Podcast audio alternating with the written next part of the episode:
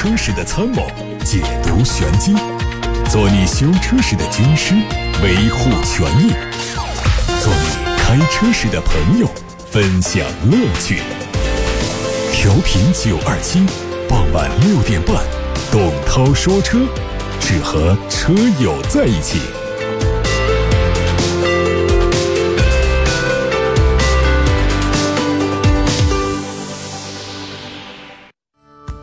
这里是董涛说车。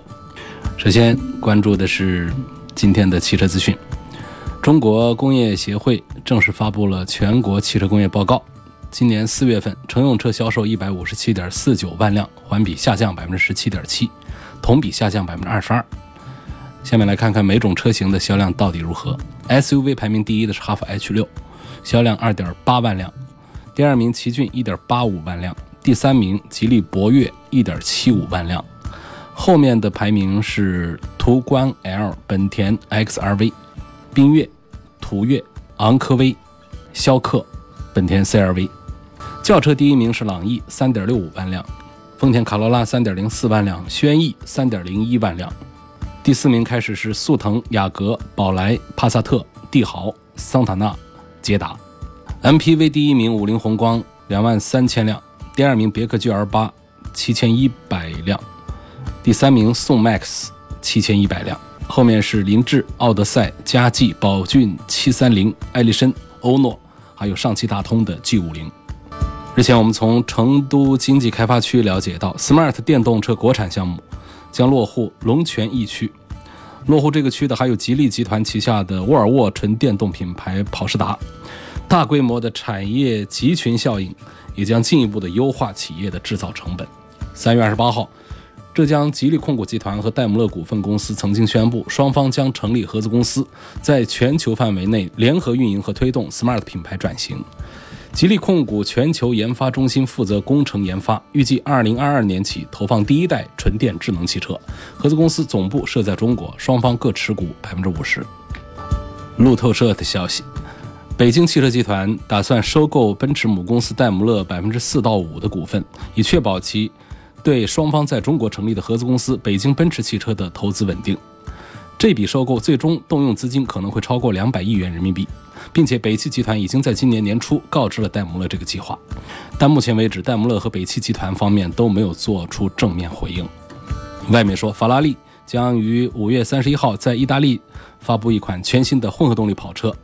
法拉利的 CEO 提到，这将是一款具有超跑性能和真正美感的顶级混合动力车，它的最大功率会达到一千匹马力。还有消息说，这款车可能会用 V8 发动机，海外基础价格预计折合人民币四百六十三万。全新一代路虎揽胜会在二零二一年亮相，新车基于捷豹路虎最新的 MLA 平台研发。因此，轻量化是它的主要优势。除了常规的燃油版之外，它还会推出包括油电混动、插电混动、纯电动等多个版本。外媒还说，油电混合动力将采用一台直列六缸增压发动机，根据不同调教提供三百零四匹到四百零六匹的动力输出。插电混动的纯电续航里程会达到六十四公里，纯电版本可能只会提供给亚洲市场。奥迪全新 RSQ 八的测试照片已经在网络上出现，它的外观是最新的家族式语言，尾灯组内部集成了 OLED，排气是两边四出，并采用了 RS 系列的椭圆形的尾喉装饰，内饰也会融进更多运动化的元素。新车可能会。采用和兰博基尼 Urus 相同的动力总成，4.0T 的 V8 双涡轮增压发动机，最大输出功率441千瓦，预计还会和 Q8 在今年的第三个季度同步进入到中国市场。斯柯达的官方继续发布了中期改款的国产速派的预告图，它主要针对前脸做小幅调整，保险杠下方的格栅。由镀铬装饰条贯穿，大灯组预计全都换上了 LED，同时后杠也做了重新设计，尾标从 logo 改成了字母，车长四米八六，轴距两米八四，提供 1.4T 和两款 2.0T 发动机，继续匹配七速双离合变速器。日前，起亚正式发布了一款全新小型 SUV 的设计图纸，它基本遵循了 SP 概念车的风格，虎啸式的进气格栅又有变化，和分体式的大灯结合起来，进一步拉宽新车的横向视觉效果。起亚官方表示，这款车将针对零零后的偏好和需求进行设计，在互联网上会预计有更好的表现。吉利计划在今年推出代号为 SX 幺二的全新 SUV，它的外形很像路虎揽胜极光。尺寸比 BMA 架构下的第一款 SUV 缤越略大，车长四米三五，轴距两米六四，用 1.5T 发动机匹配七速双离合。这款车很可能会被命名叫做缤界，在下半年推向市场。比亚迪秦 Pro EV 超能版会在五月十六号上市，它的外观内饰都跟燃油版一致，配备了博世停走型全速自适应续航系统，还有自动紧急刹车系统、行人识别保护系统。此外，新车达到了 L2 级别的自动驾驶，而且官方说它实现了整车 OTA。这款车可能会推出多个动力版本，NTC 的续航里程会达到五百二十公里，快充模式下三十分钟可以把电量从百分之三十充到百分之八十。滴滴出行和比亚迪合作开发的无人出租车正式亮相了，它基于比亚迪秦纯电动车打造，车顶上装了六颗高清摄像头，内置了三百六十度的旋转键的雷达，还有双 GPS。此前，滴滴已经在中国、美国等多地开展自动驾驶汽车的测试。自动驾驶的商业化运营很可能会成为滴滴未来重点发展的项目。最近，丰田发布了一组全新的品牌 logo，它以扁平化风格为主，比老款 logo 的样式更具有辨识度，更具有年轻气息。同时，丰田还把使用了十五年之久的品牌标语换成了一个新的说法，原来叫“快速前进”。现在叫做让我们去一些地方。日前，第七代天籁 2.0T 襄阳工厂探秘暨纵情试驾体验日在中国历史文化名城襄阳盛大开启，诸多省媒齐聚，率先感受了天籁黑科技发动机的强悍性能，一次性体验了移动大沙发和超跑男神两种不同性格的完美融合。东风日产襄阳工厂具备二十五万辆中高级车生产的能力，是东风日产旗下重要的中高端车生产基地。以上就是今天的汽车资讯。您正在收听的是董涛说车。先看一个投诉，周先生他反映的车是标致四零零八，涉及到武汉的一家 4S 店。他说我的车是买了一年半左右的标致四零零八，这一年半呢，这车修了大概二十多次。换了好多零部件，接着到现在啊，换过了四颗喷油嘴，一个油泵，还有安全气囊、后排减震、右前轮的减震、油管。现在中控台又出现了黑屏的情况，窗户的玻璃也有异响。四 S 店说他们只能维修和帮我向上级反映，但是无法实现退车换车要求。这一年多的时间，我也去过其他标致 4S 店修车，他们都说我的车很可能是一辆故障车，让我去找。这个买车的 4S 店反映，但是买车这家店呢一直坚称不是问题车，希望栏目组能曝光。这事儿呢不存在什么事儿都是曝光啊，特别倒霉这一点是肯定的，但是呢目前我们说，呃，据此来说这是一辆这个问题车，首先问题车是什么概念，在销售之前有什么故障，隐瞒故障这一点，在买了一年多之后啊，通过这些故障来说明它是没有说服力的。啊，是说不服 4S 店，包括打官司也说不服法官的，就是他没有证据来证明这是在销售之前就有的问题隐患啊，在销售之后，在使用的过程当中出现问题，出现质量问题，那么有汽车三包规定，啊，有这些消费者权益保护法等着在，那就是按照现在的说法呢，没有出现符合退换车的条件的事项，比方说同一故障修多少次。修五次以上，比方说，不管什么故障，修个三十多天、三十五天以上等等这样的情形，如果出现，它是符合退换车的条件。你现在都没有出现，这一年半你修了二十多次，换了这么多的零部件，它都是一个个独立出现的。所以呢，现在我们只能是觉得挺同情周先生特别倒霉的一个遭遇啊。我们也可以认定你买的这一台车它质量不好。但是在目前的情况下，现行的法规里面，它不符合退换的条件，也不符合其他的索赔的条件，那只是继续维修，啊，就是这么一个情况。好，下面来看大家的具体其他提问。先看微信公众号的后台，清风掠影说：“涛哥你好，我看了四月份的汽车销量，雅阁、凯美瑞都逆势上涨了，这帕萨特、迈腾怎么渐渐就迈不过雅阁、凯美瑞了呢？曾经的日系三强之一天籁换代之后的销量怎么就越来越差了呢？”呃，这又是一个具体的行业问题了啊。最近一段时间跟大家聊行业问题的天儿聊的比以前要多多了。嗯，两个问题，第一个我把它翻译过来就是这个德系怎么就干不过了日系？这事实上啊，在我们大街上，大家数一数，日系真的是占了半壁江山往上。确实，它的车呢有符合我们中国人需求的点，它的省油，它的耐用，啊，包括它的空间好，它的配置高，它还卖的便宜，它维修保养比较便宜，它后来在卖的时候的保值也还不错，尤其是这个三剑客。尤其是现在的两剑客，待会儿我再说这个日产的这个天籁为什么越来越差。但是呢，目前仍然可以把天籁放到里头去说。三剑客、雅阁、凯美瑞和天籁这个排序它是有数据支撑的。那雅阁一个月能干个两万台，凯美瑞能干个一万多台的销量，然后这个天籁只能卖到几千台的销量，所以这就是排序：雅阁、凯美瑞、天籁。那么这个。德系车它怎么就卖不过了日系车？就是确实是德系车身上的一些缺点，呃，要比日系车身上的一些缺点更容易被我们中国的市场和中国的消费者在意。比方说，德系车修起来贵，对，这是大家挺在意的。然后它身上的毛病多，这大家特别在意。所以说，这个在市场上呢，但凡日系的几个品牌在价格上啊做点。这个下降的动作，啊，在配置上来一点眼睛看得见的一些这个配置上的增配，它往往就容易把消费者从德系的 4S 店里面拉过来。而德系这边呢，做这样的操作呢，往往不太奏效。当然，德系的车呢，它一贯它其实在这方面呢，它其实这些年已经是逐步在做这个方向的妥协。包括说，现在我们还说这个德系车操控多好多好，我至少觉得像这个。迈腾、帕萨特不能给我们这种印象了，啊，它其实已经做的比原来的老帕萨特和老迈腾啊，它已经差很多了，已经日系化很多了。但是这种印象啊，它还是存在。实际上，它就是已经是在这个空间上做的像日系一样的，啊，在技术上做的尽量的简单。当然，这个德系的这个技术的进步，现在其实也是比较停滞，也是比较慢的。所以在这样的这个整个的这个情况下呢，日系车它更重我们中国消费者的下怀，所以呢，它会容易卖的比较好一些。这首先回答了第一个问题，怎么就大众的干不过了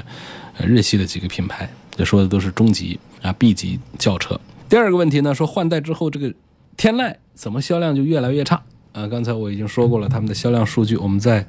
回顾一下，就是雅阁能卖到个两万台，那凯美瑞卖个一万多台，天籁呢？它就到不了一万台，那这样的情况下，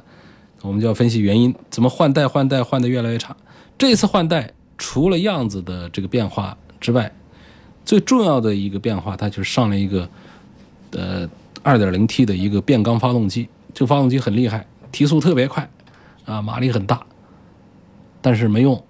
实际上，天籁发动机这块一向其实都还可以，所以你再换更快。它的区别不大。另外呢，天籁的用户们不在意跑多快，在意跑得快的不会考虑天籁，所以我认为在天籁上上这 2.0T 发动机完全是个糊涂的一个选择。那么你重大的一个变化没有打到点上，那么市场对你肯定是不理会、不在乎的。另外呢，它身上还有一些地方呢，比不过雅阁和凯美瑞的。雅阁、凯美瑞身上没出现过这个群发性的重大的一些故障投诉，但是呢，这位天籁啊，它这个 CVT 变速箱啊，哎，还是让大家比较失望的。有些车主反映，日产下的这一台 CVT 变速箱，在过弯上坡的时候，换挡逻辑有时候神经病啊，不正常，而且显得动力很弱。它可能是出于对 CVT 变速箱的保护，在扭矩过大的情况下，它要防止变速箱打滑呀，所以它就过多的考虑了节油性和经济性的关系。那么基于这样的一种调教的话呢，会让我们在深踩油门之后的感觉反应来的比较慢，而且这个现象呢，在老款新款上都有。所以这台变速箱呢，它的口碑就不好了。那其实原来天籁身上有一个重大的口碑不好是什么呢？是悬挂软，很舒服，坐上面跟船一样的。但是到新款呢，它把这个问题到解决了之后呢，它的 CVT，包括老款也有 CVT 的这个口碑不好。所以当它身上有了这样的一些这个重大的一些啊质量口碑问题之后，那么在雅阁和凯美瑞面前，它的销量越来越差，就是一个很自然的现象了。下面一个网友的问题是：韩系车前几年销量还很好的，现在怎么它就不行了呢？真的是现在减配多了吗？难道就真的连我们自主品牌的车都不如了吗？呃，韩国车呢，其实是很敬重于技术研发的，啊，就是我们看到这个韩国车在全世界的发展，为什么前些年的速度特别快，就是因为它的技术其实是很厉害的。呃，这个韩国人对于技术的研究呢，呃，一直是他虽然说很年轻的一个汽车市场，但是他学到了日本的很多的精神，然后也把这个德系的很多的精华的部分把它拿过来，所以他们旗下现代和起亚的车呢，尤其是当你到了一些高端的一些产品上之后，你会发现它技术其实还是挺厉害，但是呢，它在中国市场上呢，它这些东西它不往上上。啊，这些好的技术他都不拿过来，那拿过来的技术那都是，呃，慢一拍的，啊，落后一个阶段的技术拿过来，然后车型的换代呢也有问题，然后还有什么呢？就是寒热在中国市场的退温，像前些年大家说，呃，韩系的明星到中国市场的挺多啊，打开综艺一看，啊，韩国明星，然后剧，啊，有很多的韩系，就是他们都会带动这个韩国产品在中国市场的这个。网销，所以品牌在那个时候受了这样的一些影响。其实那会儿车都不咋地，但是因为前些年呢，它这个寒热一直热了十多年，所以车也跟着热了十多年。那然后萨德事件，呃，导致大家对这个韩系的这个产品，包括车型都有一些排挤。然后呢，大家媒体又爆出这车啊，它一直都是没用什么好的技术，换代也慢等等这样的东西往上一加，所以它就每况。预下，实际现在我们来回头看，那么从去年开始呢，这个合资双方呢意识到了这样的一些问题之后呢，已经是在做一些针对性的调整，包括说把一些新的技术上上来，把一些大型的这个车型把它给怼上来。比方说，像现代，现代现在的这个复苏的这个动静比这个起亚要快，嗯，要大。比方说，它今年现代上的这个车型，一个是会很多，第二个是上的车型都是硬菜。前一段时间刚在这个三亚啊办上市发布会，全新的这个途胜，那那个车子呢就是大个子的 SUV，那驾驶的感受很有德味儿，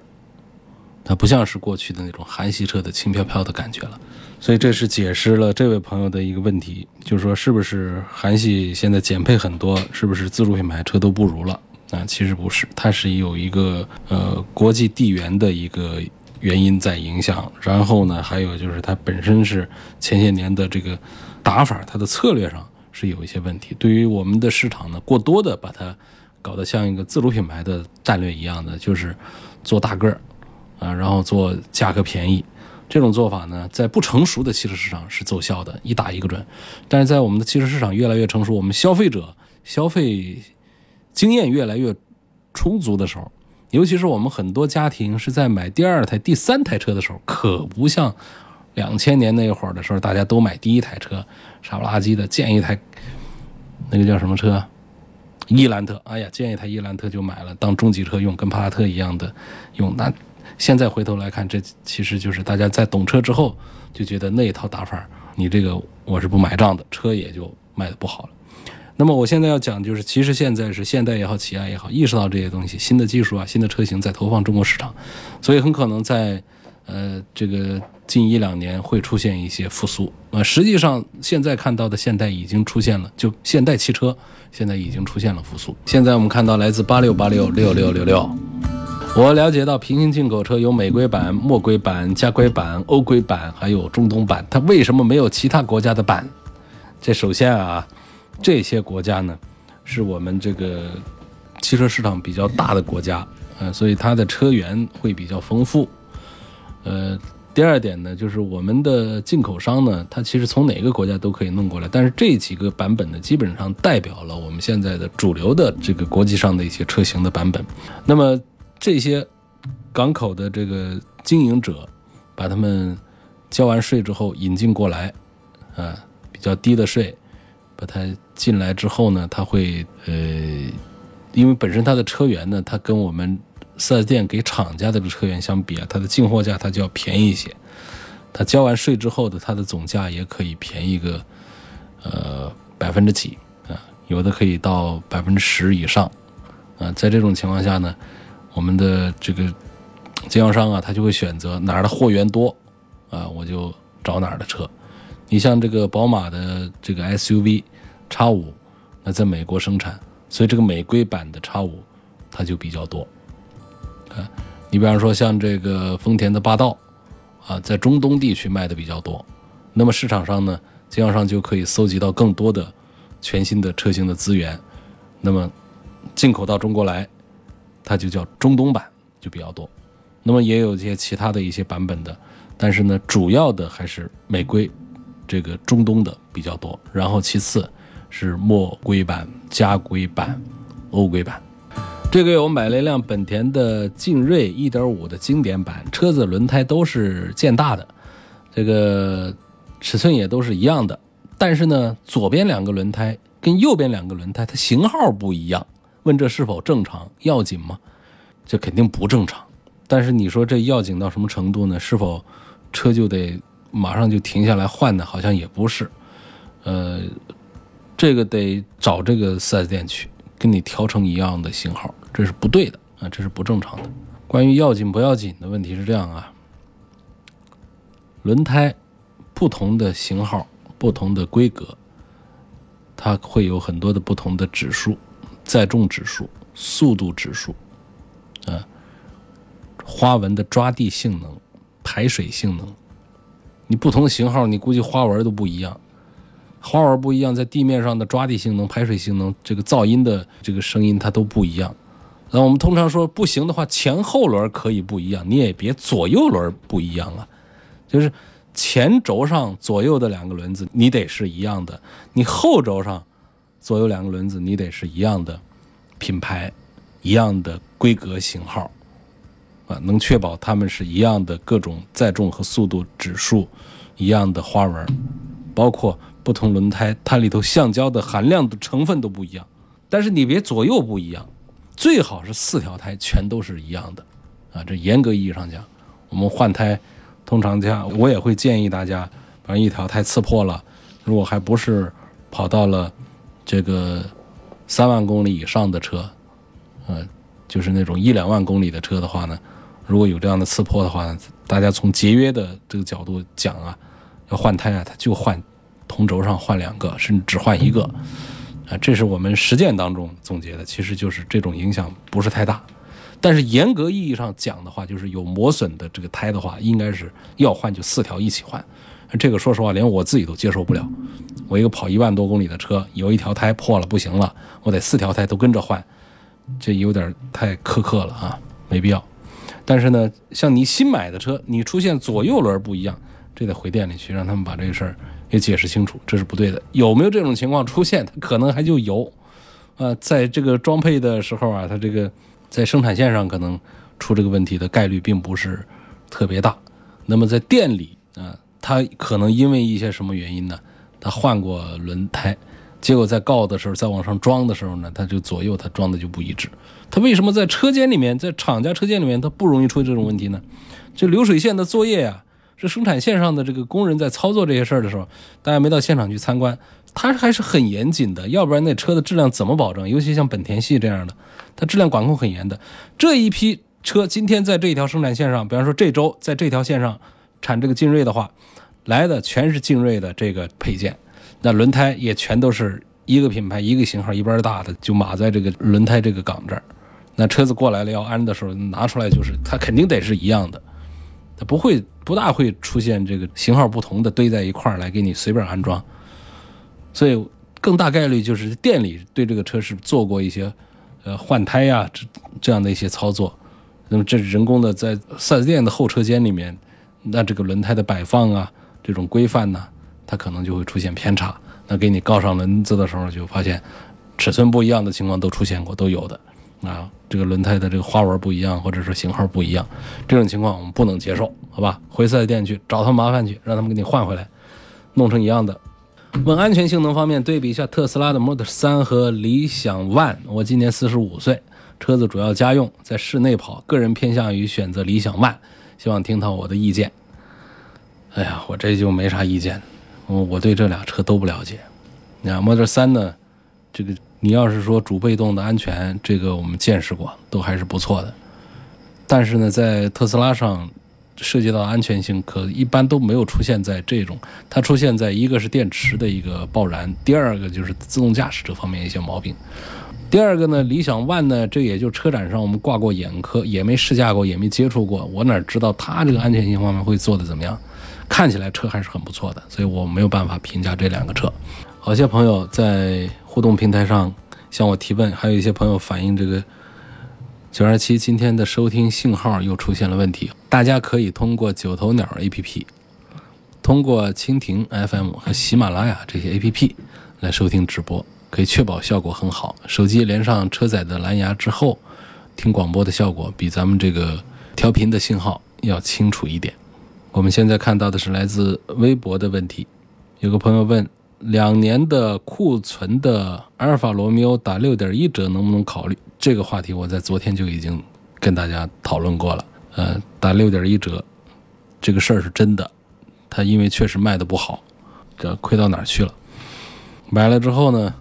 要是这车坏了怎么办？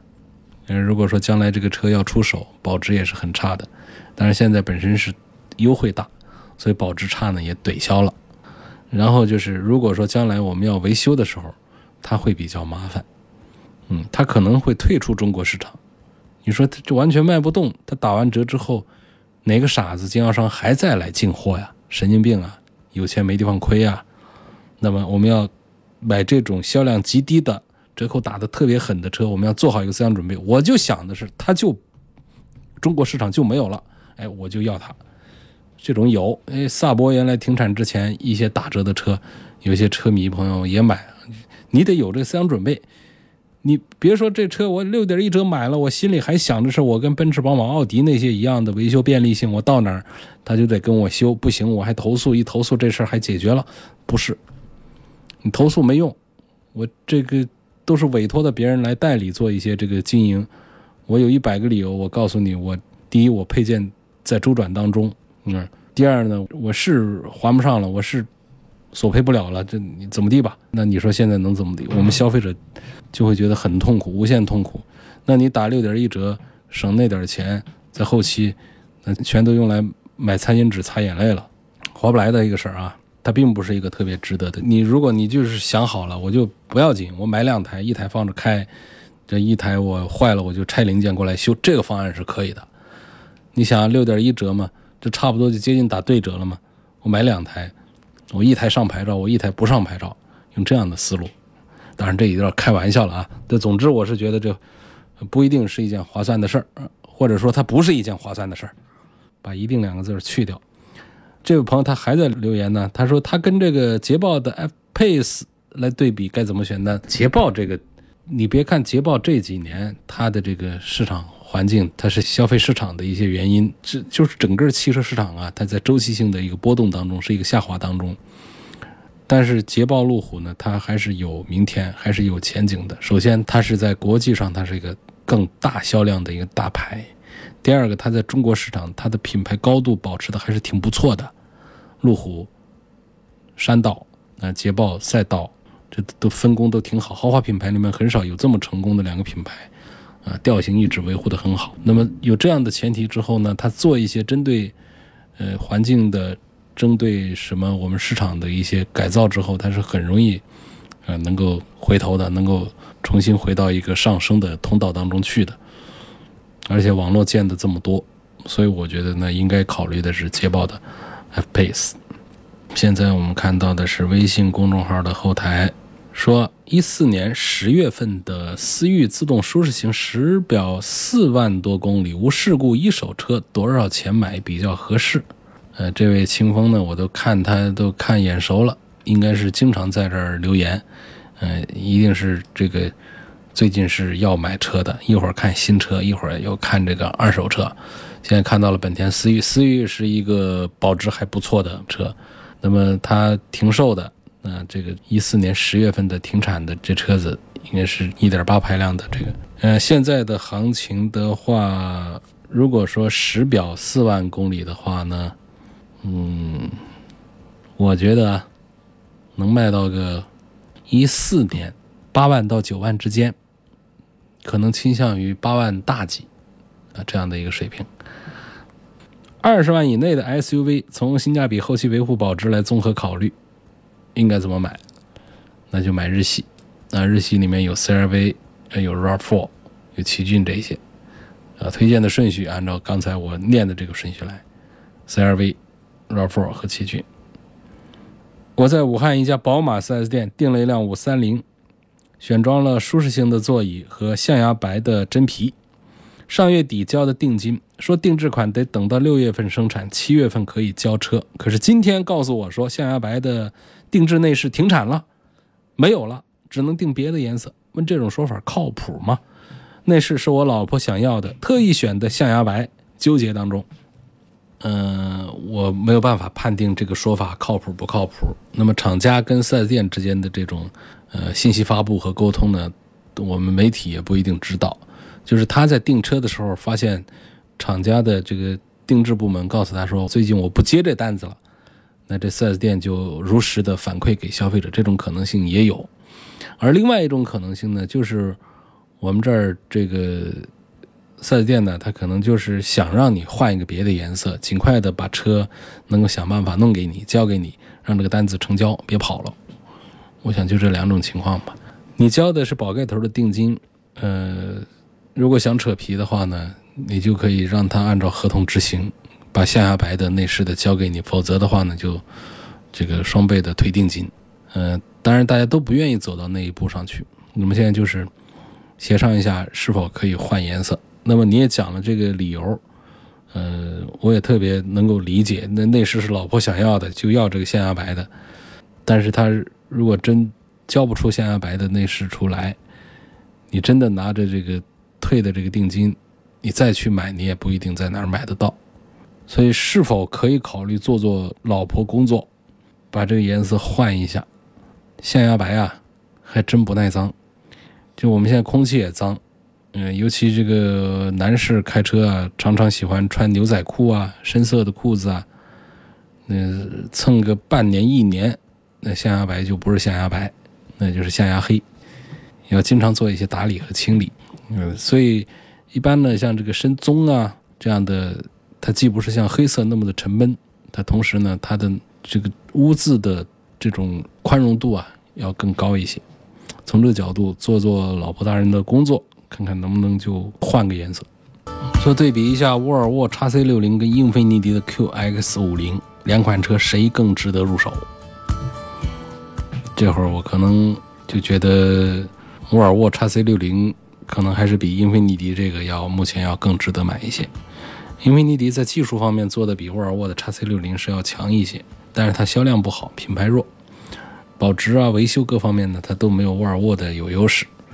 沃尔沃的 x C 六零也不是多好一个车，但是跟英菲尼迪 QX 五零在一块儿的话呢，我从销量啊，从这各方面讲，我还是推荐沃尔沃多一些。喜欢 CT 六，不过销量太低，买之后啊，它的后期会不会特别的麻烦？呃，后期的麻烦呢，首先我们要考虑这个品牌的麻烦，就是它这个品牌如果在的话，这个情况也都会好一些。我前面说的像这个。呃，阿尔法罗密欧啊，这些它本身在品牌上就建店上，它都有一些这个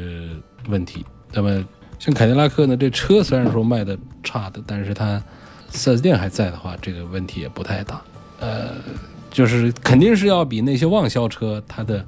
麻烦要大一些。但是凯迪拉克家的哪一个车能够很旺销呢？都不是特别旺销，所以它一个月卖个几百台，一年卖个一万多台。这对于这个来说，也就它现在折扣大、优惠大的话，我觉得也是可以接受吧。今天到这儿，感谢大家收听和参与晚上六点半钟到七点半钟的董涛说车。呃，收听信号不好，包括想重听节目、错过收听的，都可以明天通过董涛说车的微信公众号，以及蜻蜓 FM 和喜马拉雅的董涛说车账号，收听到节目的剪辑音频。